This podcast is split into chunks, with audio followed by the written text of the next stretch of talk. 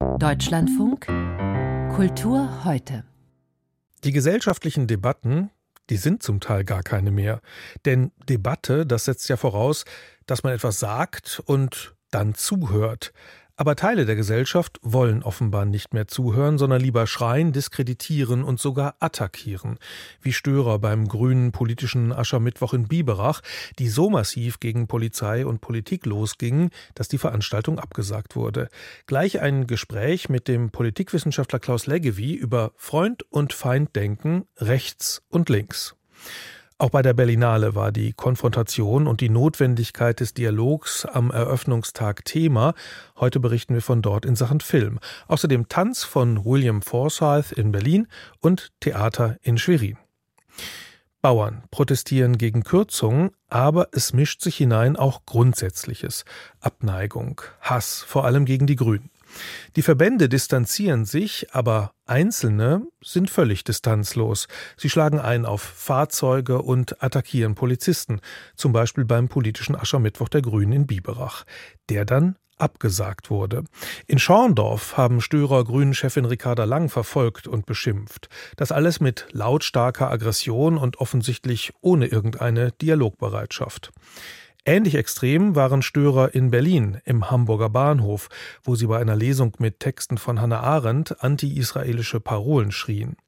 Über das Niederschreien und die Polarisierung im politischen Raum habe ich mit dem Politikwissenschaftler Klaus Leggevi gesprochen und ihn gefragt, warum der Dialog so schwer geworden ist.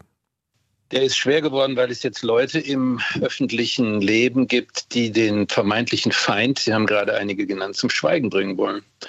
Das verstößt elementar gegen jede Meinungs- und Redefreiheit, äh, dass die Gedanken frei sein und jeder Mensch seine Gedanken frei äußern dürfen soll oder kann, ist der Kern der demokratischen Öffentlichkeit. Und diese Regeln werden nicht anerkannt. Das hat zum einen mit einer Deformation dieser Öffentlichkeit zu tun, vor allen Dingen durch soziale Medien, und hat zum anderen zu tun mit dem fundamentalen Angriff von rechts auf unsere Demokratie. Ein Angriff von rechts, sagen Sie. Oft wird ja behauptet, der Angriff komme aus der Mitte der Gesellschaft. Es gebe eine sozusagen schweigende Mehrheit, so hat Hubert Aiwanger das genannt, schon im Sommer letzten Jahres, die sich nun die Demokratie zurückholen müsse. Markus Söder hat jetzt gerade auf dem politischen Aschermittwoch gesagt, die Ampel müsse weg, sie müsse den Weg frei machen, so als habe sie ihre demokratische Legitimität verloren. Und er hat die grüne Umweltministerin Steffi Lemke mit Margot Honecker verglichen. Was ist seine Absicht? Naja, da ist ja das ist ja haltet den Dieb, was der macht. Äh, er gefährdet die Demokratie, er gefährdet den politischen Diskurs und sagt, der sei gefährdet. Das ist ein typisches populistisches Verfahren. Nicht ich bin schuld, sondern die anderen. Das ist Biedermann und die Brandstifter. Was er gemacht hat am letzten Aschermittwoch, auf seinem Aschermittwoch, ist ja nichts anderes, als die Demokratie zu gefährden, die er für angeblich bedroht hält. Ein solcher Ausfall gegen eine grüne Ministerin, die er mit Margot Honecker verglichen hat, ähm, das ist absolut entschuldigungsbedürftig, ist aber von ihm nicht entschuldigt worden. Und vor dem Hintergrund dessen, dass andere dann in Biberach zur Tat schreiten und grünes Personal verfolgen, physisch gewalttätig verfolgen, das zeigt, wie eng hier der Graben äh, geworden ist. Man tut so, als wolle man die Demokratie schützen und gefährdet sie damit. Das ist in der Tat nicht weit von dem entfernt, was die AfD tut. Schauen wir mal auf die Sprache, die dabei benutzt wird. Haut ab zum Beispiel haben die ich weiß gar nicht, ob es Bauern waren, nennen wir sie mal einfach Protestierer, beim politischen Aschermittwoch der Grünen geschrien. Und pfui, ähm, wir holen uns die Demokratie zurück. Das ist auch so ein Spruch, den es da gibt. Das mhm. erinnert mich jedenfalls äh, an Donald Trump, ähm, Make America Great Again, wo sozusagen eine Pauschallösung gefordert wird und eine feinsinnigere Argumentation gar nicht mehr möglich wird. Nein, also dieses Ideal herrschaftsfreier Kommunikation, was wir mal aufgestellt haben, war immer verfehlt. Äh, Emotionen, auch Wut, auch Hass spielt in der Politik immer eine Rolle. Politik ist nicht deliberativ, sondern agonal, immer auf Konkurrenz angelegt. Was wir jetzt erleben, ist natürlich eine vollkommene Radikalisierung dieser Attacken. Wir haben es mit Menschen zu tun, die am besseren Argument oder die an der Interpretation einer unübersichtlichen Wirklichkeit oder äh, an der steinigen Findung von Wahrheit nicht das mindeste Interesse haben und die den Dialog für vollkommen überflüssig halten. Die lassen ihrem Ressentiment freien Lauf. Ressentiment ist etwas, gegen das sie nicht rational anargumentieren können. Die lassen keinerlei wissenschaftliche Evidenz oder auch die Plausibilität des Common Sense äh, gelten.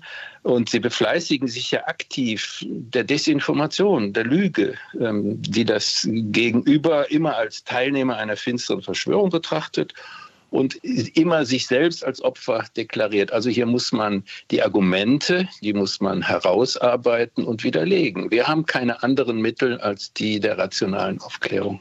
Wird das denn zu wenig getan? Dass es eine Minderheit ist, die sich hier radikalisiert, das kommt ja eigentlich selten zur Sprache. Es wird immer von der schweigenden Mehrheit gesprochen. Das ist eben eine Übernahme von AfD-Vokabular. Es ist überhaupt nicht wahr. Die AfD hat demonstriert bekommen durch die Massendemonstrationen, die jetzt seit über einem Monat anhalten und die wirklich eine Million Menschen jetzt auf die Straße gebracht hat, demonstriert bekommen, dass sie nicht die schweigende Mehrheit sind, dass die Mehrheit auch nicht schweigt, sondern sich gegen die AfD ausspricht. Die demokratische Öffentlichkeit ist ja nicht machtlos. Sie kann sich dagegen stellen. Das tut sie im Moment auch in einer erfreulichen Weise.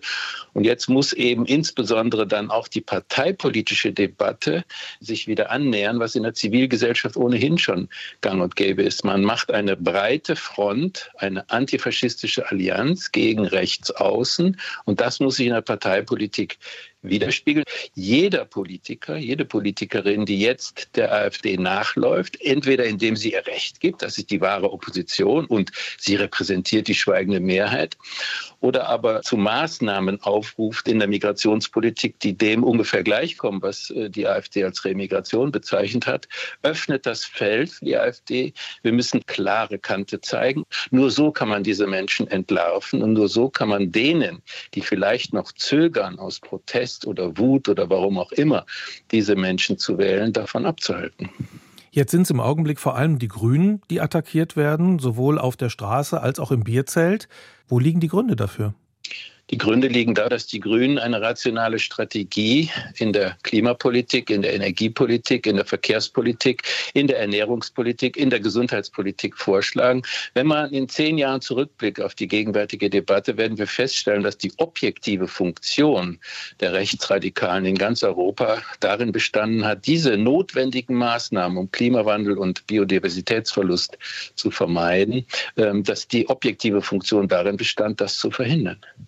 Also das wissen vielleicht viele äh, AfD-Menschen gar nicht, die ja in der Regel auch sogenanntes Klimaskeptiker sind. Aber das ist genau das, was sie im Moment objektiv bewirken. Wir reden nicht über die Themen, die wirklich brennen, den Krieg, die Klimakatastrophe, die nächste Pandemie, sondern wir reden über Themen, die die AfD auf den Tisch äh, gelegt hat. Und das ist der große Fehler. Das heißt, wir müssen eine Politik verfolgen als Bürgerinnen und als Zivilgesellschaft und natürlich auch in der Parteipolitik, die die wirklichen Probleme angeht. Das wäre meine Empfehlung jedenfalls. Und dabei, wenn ich das noch kurz sagen darf, gibt es auch die andere Seite. Es gibt die Identitären nicht nur rechts außen. Es gibt auch eine Identitätspolitik, die sich links nennt, aber in Wirklichkeit genauso verhängnisvoll ist wie das, was die Identitären tut, die nämlich sagt, jemand kann nur über etwas reden, was er selbst erfahren hat, wovon er selbst betroffen ist, wovon er selbst Opfer ist. Das heißt, wir tribalisieren die öffentliche Debatte. Wir tun so, als seien wir in Stammesgesellschaften, in der nur derjenige von einem Problem oder Übel sprechen darf, von dem er dann selbst betroffen ist oder eben einer entsprechenden Gruppe angehört oder sich dieser Gruppe anschließt. Und das ist die Wissensordnung des jeweiligen Standortes, in dem man dann qua Geschlecht, qua Herkunft, qua Hautfarbe, qua Taufe, qua was weiß ich, qua Rekrutierung hineingeboren äh, oder zugeordnet worden ist. Also das nennt man dann Identität, über die angeblich kein anderer Mensch reden oder gar Urteil abgeben kann, das heutzutage als eine kulturelle Aneignung gilt. Das ist das, was mich am akademischen Diskurs stört, wo man so tut, als würde man beispielsweise im Moment sich für die Sache Palästinas einsetzen, in Wirklichkeit aber einen blanken Antisemitismus betreibt wenn jetzt von rechts und links geschrien wird, was macht denn dann die Mitte? Was macht die demokratische Gesellschaft? Kann sie es schaffen, die Extreme in den Dialog zu holen? Ich glaube nicht, dass man da Dialoge führen kann. Ich denke, man muss andere De Debatten inszenieren. Ich kann Ihnen von einer Veranstaltung äh, berichten, bei der ich äh, vorgestern äh, aufgetreten bin, wo am Ende dieser Veranstaltung nicht gesagt wurde, ja, wir sind alle Antifaschisten, sondern wo sich Menschen zusammengefunden haben, um über eine Alternative nachzudenken im Gießener Rathaus. Also es gibt Möglichkeiten aus dieser sagen wir mal, hilflosen Individualisierung herauszutreten, Gemeinschaften zu bilden, Gruppen zu bilden und zu sagen, worüber reden wir jetzt eigentlich, wenn wir unsere Stadt, unsere Gemeinde, unser Land voranbringen wollen. Da gibt es entsprechende Formate, in denen man das auch diskutieren kann. Wir nennen die Bürger- oder Zukunftsräte und dergleichen mehr. Also die schweigende Mitte muss das Wort ergreifen, sie muss laut werden und sie muss nicht nur gegen etwas sein, sondern sie muss den Entwurf davon vorlegen, wohin wir eigentlich hinsteuern, was wir wollen, was wir positiv anstreben, wo wir auch aus dieser schlechten Laune, in die uns die AfD versetzt hat, wieder herauskommen und sozusagen etwas optimistischer in die Zukunft äh, gucken können, weil wir sie selber gestalten. Klaus Leggewie über mangelnde Dialogbereitschaft und aggressive Rhetorik von rechts und von links.